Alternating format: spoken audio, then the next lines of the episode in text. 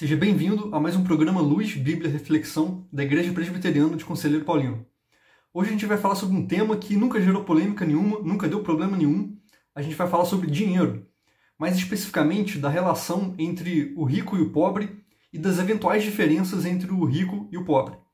E para isso, a gente vai usar como texto base 1 Timóteo, no capítulo 6, do versículo 6 a 10, que diz o seguinte: Porque nada temos trazido para o mundo, nem coisa alguma podemos levar dele. Tendo sustento e com que nos vestir, estejamos contentes.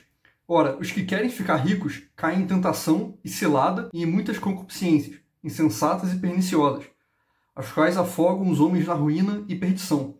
Porque o amor do dinheiro é a raiz de todos os males, e alguns, nessa cobiça, se desviaram da fé e a si mesmos se atormentaram com muitas dores. A primeira coisa, antes da gente começar a falar entre essas diferenças, é entender que a diferença entre o rico e o pobre sempre vai existir. Sempre vai ter alguém que vai ter menos dinheiro e alguém que vai ter mais dinheiro. Isso é um processo natural. E aí a gente já vê que essa história de que Jesus veio trazer uma igualdade social, uma igualdade socioeconômica, isso não é bem verdade. Jesus ele veio com o objetivo de salvar. E salvação não tem nada a ver com dinheiro. Então sempre suspeite quando alguém começar a falar que é, Jesus veio para enriquecer alguém, ou que se você é pobre significa que você está com um espírito devorador ou algo do tipo. Porque não é esse o propósito da vinda de Jesus. Ele mesmo nos disse que a gente não deve juntar tesouro aqui na terra, porque o reino dele não é daqui. Né? Então a gente tem que sempre buscar o reino de Deus e as demais coisas vão ser acrescentadas para gente.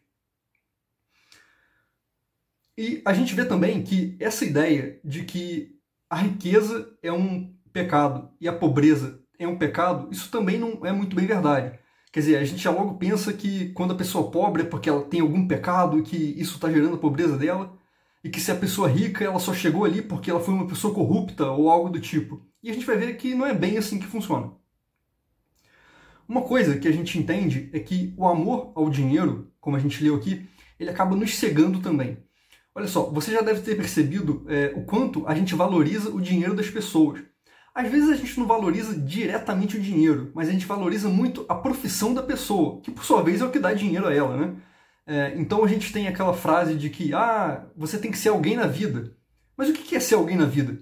Quer dizer, algumas pessoas acham que se você é um grande cirurgião ou se você tem um emprego importante, um cargo importante, então você foi alguém na vida. E já que você tem que ser alguém na vida, você tem que correr atrás de uma boa faculdade, de um bom curso, desse tipo de coisa, que vai fazer com que você seja alguém na vida. Mas a gente pensa assim justamente porque a gente dá muito mais valor ao dinheiro do que ele realmente merece, do que ele realmente tem. Logo, se a gente associa que o valor da pessoa está no dinheiro dela, quanto mais dinheiro, mais valor aquela pessoa tem. Se você quer ser uma pessoa valorizada, você automaticamente tem que ter muito dinheiro. Então, ser alguém na vida seria, desse ponto de vista, ter muito dinheiro. Mas a gente sabe que não é bem assim, apesar da gente insistir nessa, nessa ideia. Então a gente acaba amando tanto dinheiro que a gente associa o valor da pessoa ao dinheiro que ela tem. E tudo que a gente consegue enxergar quando olha para alguém é o dinheiro dela.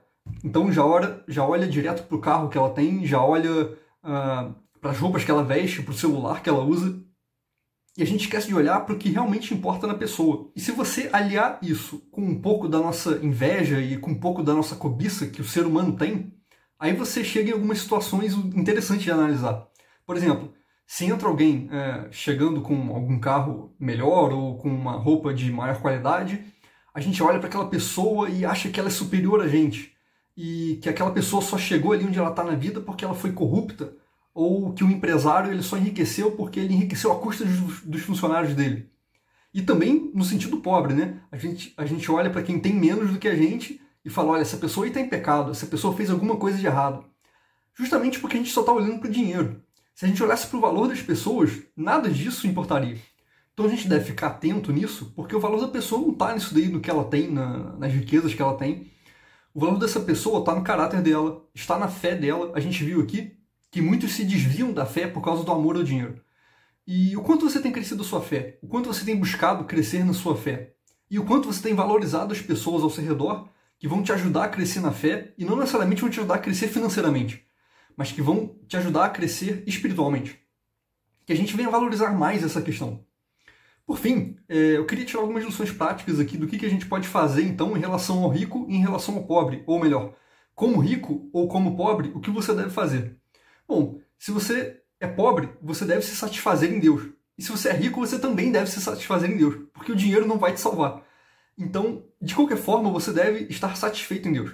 Como a Bíblia disse aqui, se a gente tem o que comer, o que vestir, a gente deve estar satisfeito. Isso passa a ideia para a gente de que a riqueza ela deve ser só o suficiente para te manter. Não é algo para se esbanjar ou algo do tipo.